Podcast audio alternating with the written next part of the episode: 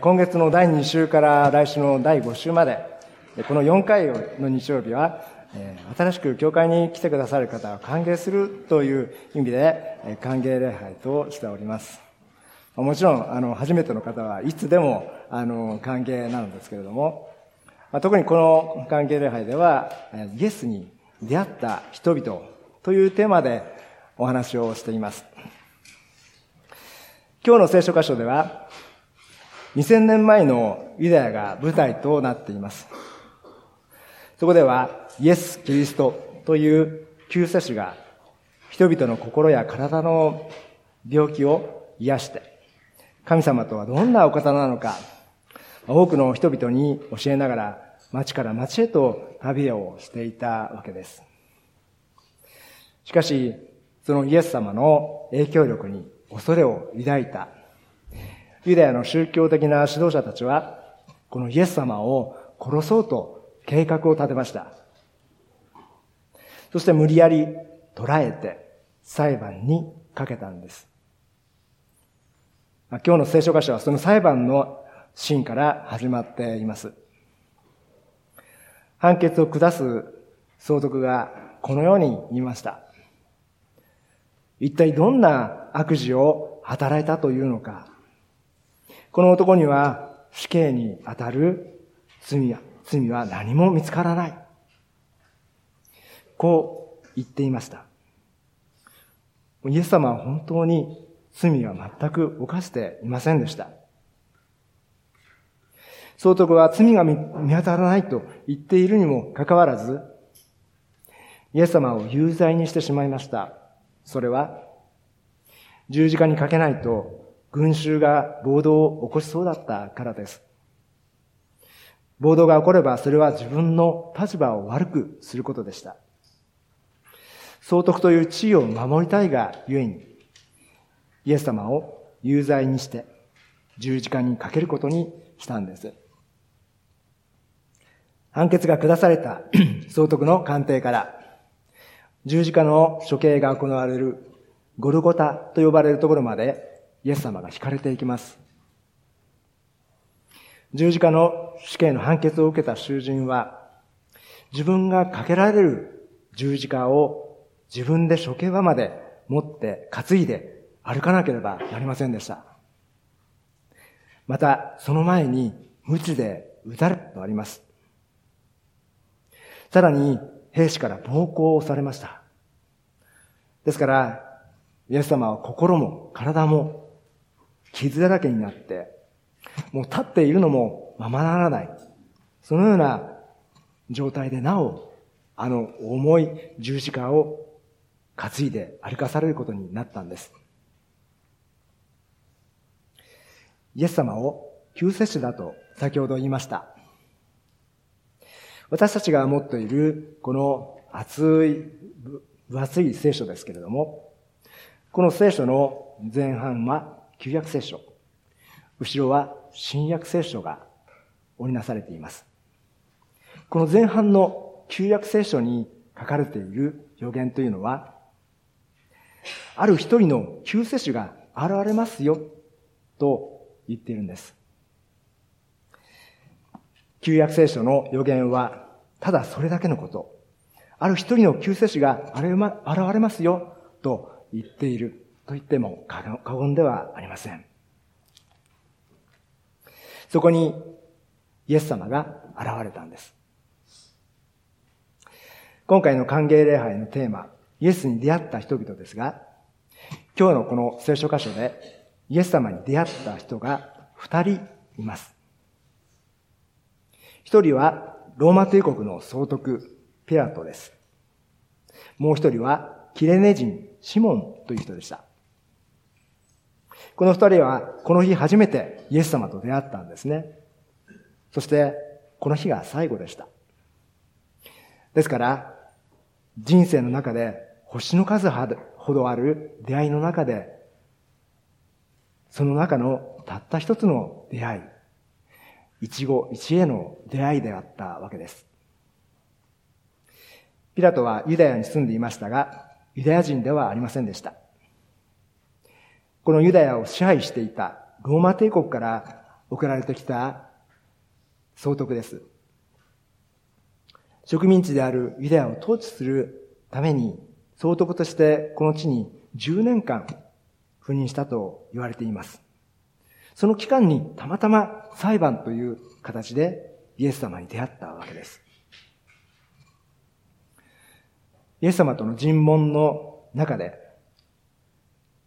ピラトが持っていた疑問を晴らす、すべてのことがわかるチャンスが一回あったんです。それは、イエス様の言ったこの言葉です。私は真理について証しするために生まれたのだ。そのためにこの世に来たのだ。真理に属する人は皆私の声を聞く。この言葉を聞いても、ピラトはその意味を深く知ろうとしませんでした。この時に、そのことについて問いただせば、真理を聞くことができたかもしれません。しかし、彼はそうせずに、群衆の圧力に屈するような形で、イエス様に死刑の判決を下したんです。もう一人、イエス様と出会ったキネネ人のシモンという人。この人は田舎から出てきたとあります。田舎とありますが、あの厳密にはアフリカのキレネという町から来たそうです。ですからもともとこのエルサレムに住んでいた人ではありませんでした。おそらくユダヤ人最大のお祭り、杉越祭が行われていましたが、したから、その杉越祭のために巡礼に来たのだと思います。そしてせっかくエルサレムの街ですから、に来たわけですから、あちこち見て回っていた。そこで群衆が騒いでいました。行ってみると、イエス様が十字架を背負って引かれていくところでした。おそらくシモンはイエス様のことを噂では聞いていたと思います。なぜかというと、当時はユダヤ中でイエス様は評判でした。その評判のイエス様がエルサレムにやってくると、巡礼に来た人たちは噂をしていたからです。そのイエス様は、鞭打ちによって体力を消耗しきって、もう十字架を担ぐ力が残っていませんでした。たまたまそこにいたシモンは、ローマの兵士に呼び止められます。おい、この人に代わってお前が十字架を担げ。ローマ兵に命じられては歯向かうことはできません。シモンは重い十字架を背負わされて、歯を食いしばって立ち上がりました。前を見ると、その先にあったのはキリストの後ろ姿です。ボロボロに傷ついて血にまみれた背中が見えました。シモンが聞いていた評判のイエスという人は、人々を癒す力がある救世主でした。ローマの、ローマ帝国からの支配から解放する強い力の持ち主といったイメージでした。ところが、目の前を歩く、このイエスは一体誰だろう？処刑されようとしているこの男はなんと惨めな、かわいそうな奴だろうか。無知で打たれた傷で血だらけの背中をじっと見ながら、シモンはそのようなことを思ったと思います。書かれていませんが、おそらくシモンはこの後、ゴルゴタの丘までイエス様を見届けていったと思います。そして息を引き取るところまで見ていたのではないでしょうか。イエス様が死なれたその時、全地は真っ暗になりました。そして地震で大地が揺れ動いて、岩が裂け、神殿神殿の垂れ幕も真っ二つに裂けました。近くにいたローマの百人隊長は、本当にこの人は神の子だったと口にします。それから3日後、イエス様は復活して40日間にわたって人々の前に現れて話をしてくださいました。そこにはもうあの悲惨で惨めな姿はありませんでした。人間が最も恐れる死というものを打ち破って、永遠の命をご自分だけではなく、キリストを自分自身の救い主であると信じるものであれば、誰であってもこの永遠の命に預かることができる。その希望を伝えられました。そして、これが真理であり、この真理をあなたたちは世界中に行って伝えなさいと言われました。私は天に上げられるが、精霊を地上に送ります。精霊を受けたあなたたちは力を得る。そうして私は世の終わりまでいつもあなた方と共にいるとおっしゃってくださいました。このシモンがどこまでイエス様の復活されたイエス様とを見届けたかはわかりません。しかしこれらのイエス様の出来事を自分の証として述べ伝えていった伝道者となったことがわかります。この日、イエス様と出会った二人、ピラトとシモンですが、ピラトと、ピラトは真理についてイエス様と言葉を交わしましたが、そのことを知ろうとも、受け取ろうともしませんでした。その真理を受け取っていれば、ピラトにとっても良い知らせ、人生が変わっていたことでしょう。彼がその真理を目の前で、目の前にしながら受け取らなかったのはなぜでしょうかそれはピラトの心の中に恐れがあったからです。ピラトは総督というローマ帝国から与えられた自分の地位に存在価値を持っていました。この世の地位といった目に見えるものはやがて廃れます。私たちが恐れるものは自分自身の限られた力にしか目を向けていないからです。それに対して神様という目に見えない真理に心から信頼するとき、神様の尽きることのない力に目を向けることになります。